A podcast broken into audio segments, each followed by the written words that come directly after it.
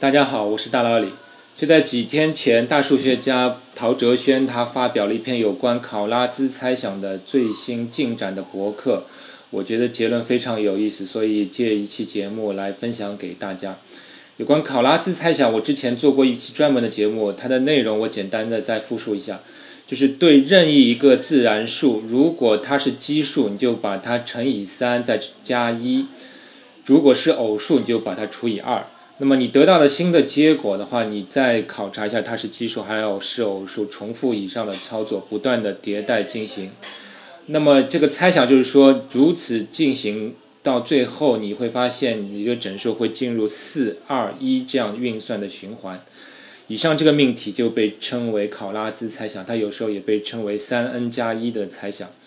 那这个猜想内容当然是简单的不能再简单了，但是它的难度也是难到不能再难了。这个猜想之前最好的结果是，二零零三年有两位数学家证明，对小于 n 的所有的自然数，其中符合考拉兹猜想的自然数的数量是远大于 n 的零点八四次方，这是之前的一个成果。而另外一个数学家的有一个成果是这样说的：对几乎所有的自然数，它经过考拉兹运算之后，它总能进入一条。考拉兹轨道，这个考拉兹轨道中的最小的整数会小于这个整数，也就是小于这个整数的起始值。而这次陶哲轩的成果就是对后面这个成果的一个改进。那么我先稍微介绍一下什么叫考拉兹轨道啊。那么如果一个整数我们进入考拉兹运算，不管它最终的结局会如何，那么如果它不发散的话，那它就会进入一种循环。如果我们把这个循环这一串数字看作一个轨道的话，那么我们就把它叫做考拉兹轨道。而这个轨道不管它多长，它其中总有一个最小的数，那么我们就可以把它叫做考拉兹轨道的最小值。那之前的数学家就证明了，这个考拉兹轨道的最小值会小于原始的这个整数的值。也就是说，如果你比如说从一万开始算。那么它能证明，那到最后你这个进入的轨道的这个其最小值会小于一万，这当然是一个很好的结论了。其实如果你能够证明对所有的自然数其最终进入的考拉兹循环的最小值都能小于这个整数自身，那么其实就等于证明了所有的整数都能符合考拉兹定理。为什么是这样？这就相当于一种数学归纳法了。比如说，如果你说对一万，一万它能够进入一种考拉兹循环，它的最小值是，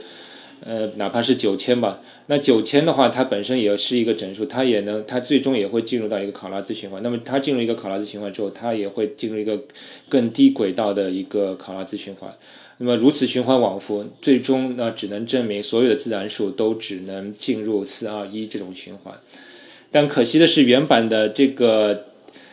数学家的发现当中还是有一个几乎，所以并不是适合所有的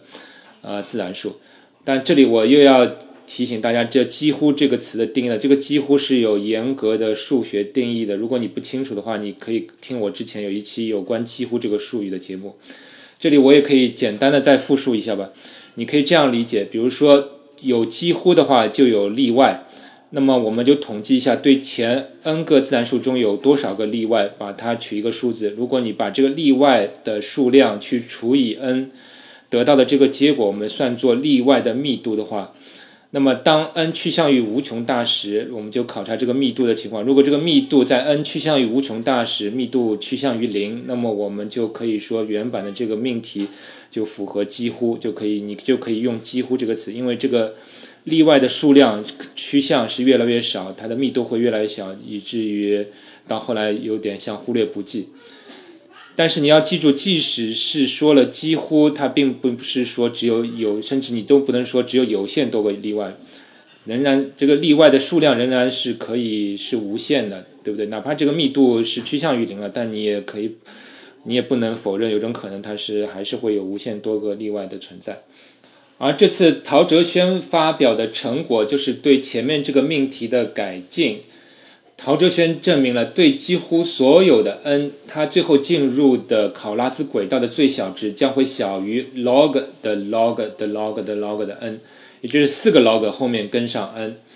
呃，之前的猜想的话，就是只是小于 n 了。那现在小于 log log log n，那当然是比原版的 n 要小很多了。这当然是一个很大的改进。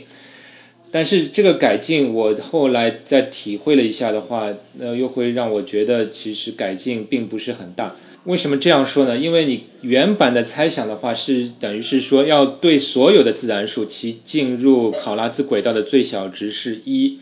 而现在这个最小值的上界是虽然改进到非常非常小，但其中还是有 n 这个数字，那么它就变得其实并不让人很满意。其实哪怕是它能把它改进到一个常量，哪怕是十的十次方、十的一百次方，那都会比这个 log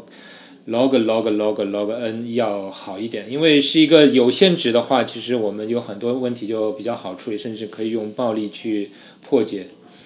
而另一方面呢，那个“几乎”这个词还在，也是让人很不爽的一个词了。因为“几乎”的话，就意味着意味着有意外，而这个意外的数量可能是无穷多。那我觉得下一步对考拉兹猜想呃命题的攻坚，那可以用两个方面来考虑。一个是最好的方面，就是先把这个“几乎”这个词去掉。那哪怕是改进到只有有限多个例外，那么也比这个“几乎”要好很多。另一方面就是改进这个呃考拉兹循环最小值的上限吧，那就是如果最理想的情况，我们就改进到哪怕是一个常数值，那是最理想的。